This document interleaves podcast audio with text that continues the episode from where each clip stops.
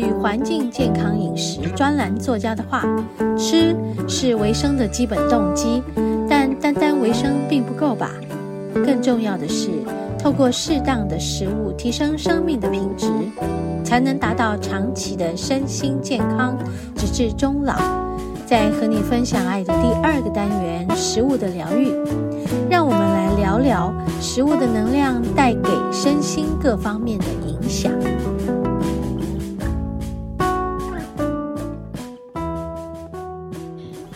节目进行到第二个单元，哎，食物的疗愈。今天要和大家分享的是中午呢，我和我们家妹妹做了一顿饭，我觉得我好幸福啊。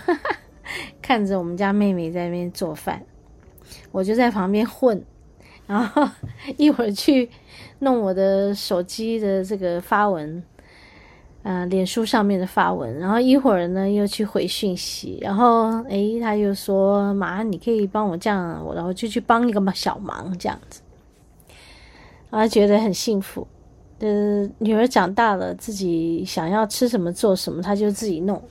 前几天他去这个微风超市，然后就去买了一些还不错的东西，放在冰箱里面，然后就开始，诶，每天就要消化掉他买回来的那些准备要做一顿饭的一些食物啊、材料等等，很有趣，很有趣。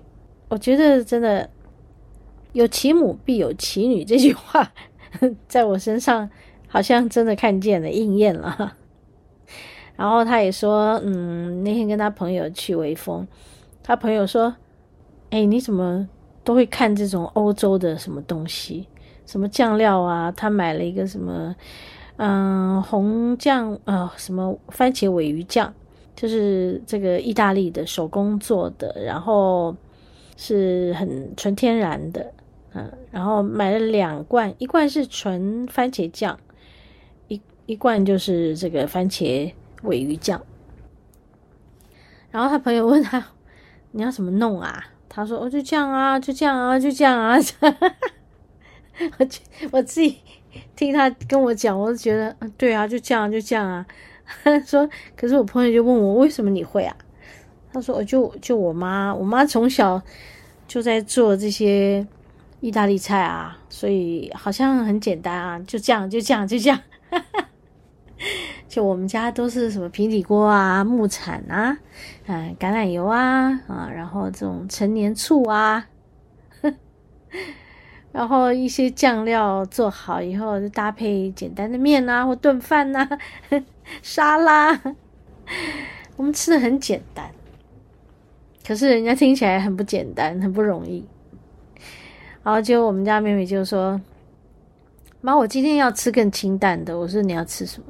他说：“哦，我想去买一点东西，超市。”我说：“哎呀，好哎！”我说：“我刚好也要去。我们家楼下有一个超市，有一个家乐福，真的是很幸运，在我们这个小镇玫瑰中国城一个小村庄。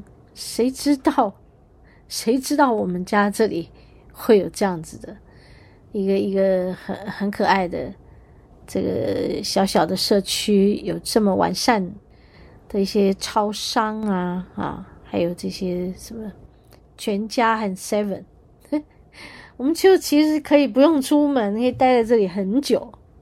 如果你要看电影才要去台北，我觉得是这样。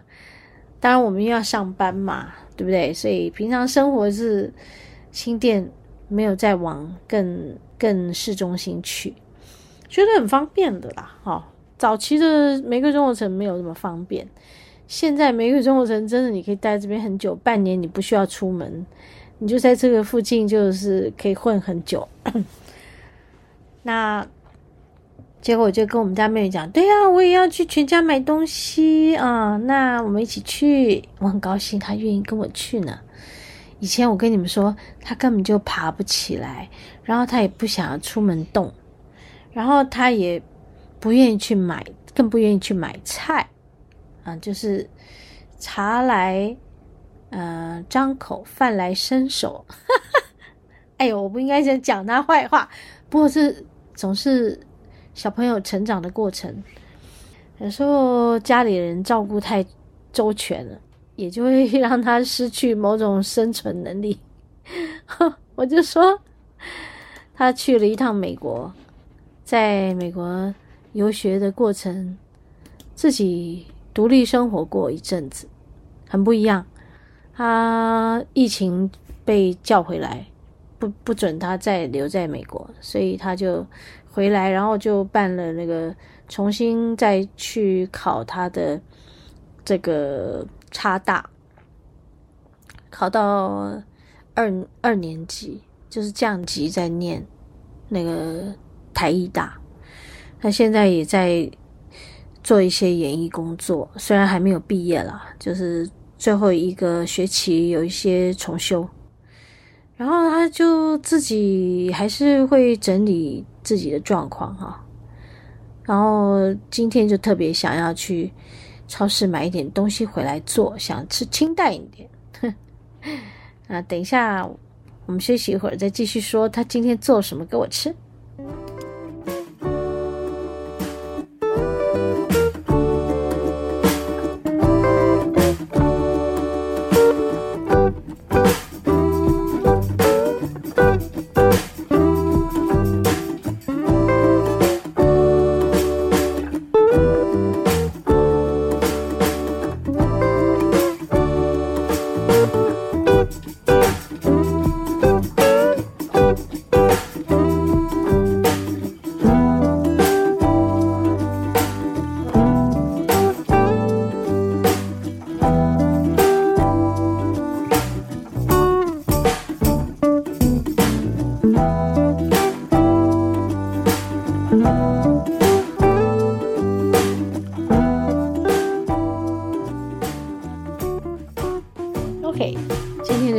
疗愈就是一个做妈妈的享受女儿做给她吃一种食物的疗愈，很窝心的食物的疗愈。结果你们知道吗？他就说，嗯，他在这个微风买了几盒小小的纳豆。我说，哇，你要做什么？他说，我要做纳豆、山药还有秋葵拌饭。我说哇，好，那我们就去吧。然后他就去挑这个山药，然后挑了一点东西，我也买了全家的东西，我就回来了。就这样，他就开始，他就煮。他问我妈，山药要煮多久？我一看那个，我说你要煮一煮啊，把它煮软，煮烂了，要一阵子。结果我就去弄我的这个脸书的发文，哎，结果他就说妈。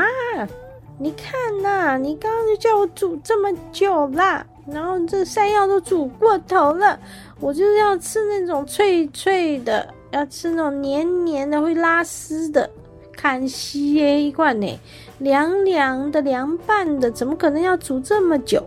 我一看，哟，这山药还煮真久，我说啊，对不起，那我再去帮你买一次，我就再走出去超市再买，反正很方便嘛。然后就去买了，哎，他半途打电话给我，妈，你是要帮我买日本的山药，不是我刚刚买的山，那个是台湾的山药，那个不行。我说哦，还有这种区别哦，那你到底要做什么？他说我要吃那种黏黏的啦，脆脆的啦。我说哦，好，还好我也看到真的有这个，就是日本的山药，长长的一条，我不知道大家有没有呃用过哈，家里面有没有买过？长长的一条，我就买回来了。嗯，然后他就说没有要煮啦。他刚刚就说我帮他，我给他的指示让他煮坏掉了。我说，哎，其实没有关系的哦。我就把那个煮的像洋芋一样的山药，我们就来做一些酱，然后把它拌一拌，我就当饭吃嘛，挺好的。好，然后结果他就。去把这个买回来的新的日本的山药呢，就把皮削一削。啊、他说好黏好滑，哦，他说我就是要吃这个好黏好滑。我就在看他怎么弄。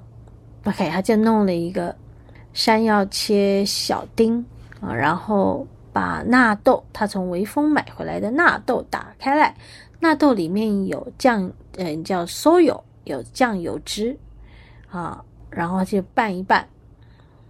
然后他说：“可惜我们没有买到秋葵。”我说：“怎么都有这种黏黏的东西呢？” 他说：“对呀，我在我的朋友家吃过呀。嗯、他妈妈煮给我吃这个早餐，虽然他不太会做菜，但他做了这个给我吃，就真的很好吃，就很清爽。”我心想说：“小朋友。”突然要清爽了，跟以前吃那种麻辣锅啦、大鱼大肉、大油大咸大辣的也不太一样了。OK，所以到底这个几样东西做在一起什么味道？我不知道听众朋友你有没有吃过？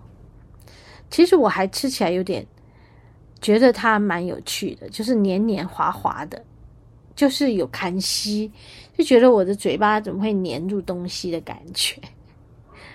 其实我是喜欢的，但是我没有办法吃吃完那一整碗，我我我还是会有一点口味上不是很习惯跟适应。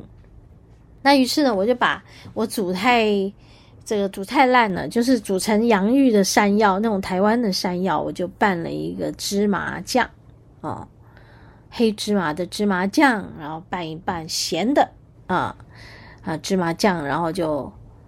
就可以当一个饭吃，然后就再拌下他给我的这个纳豆山药的这个酱哦，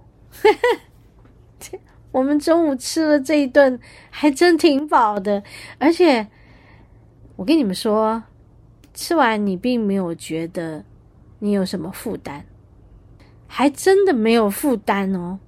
哦，我应该要讲说，食物的疗愈除了我。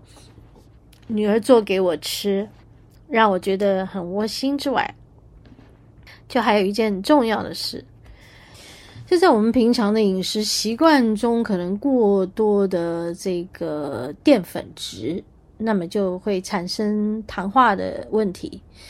就产生糖化的问题的时候，我们的身体就会变得很容易氧化，自由基很多，或者是容易造成发炎反应等等。就是说，嗯，我们的糖化蛋白质被分解为小分子进入血管壁，就会使这个白血球会呃来攻击我们，很容易造成发炎反应。然后就是等到疲劳感越来越重的时候，就严严严重的引起某种病症出来。好，就比如说我们就会有食道逆流，产生食道逆流，我们就呃很容易我们的胃酸会引起我们的胃溃疡。我们的食道就会产生黏膜的这个咽喉的一些疾病，这溃疡的疾病、发炎的疾病。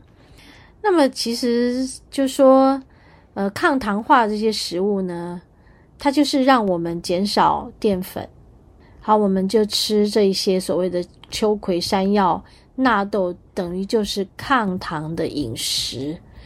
呃，它其实被称为是一种叫黏蛋白的食物。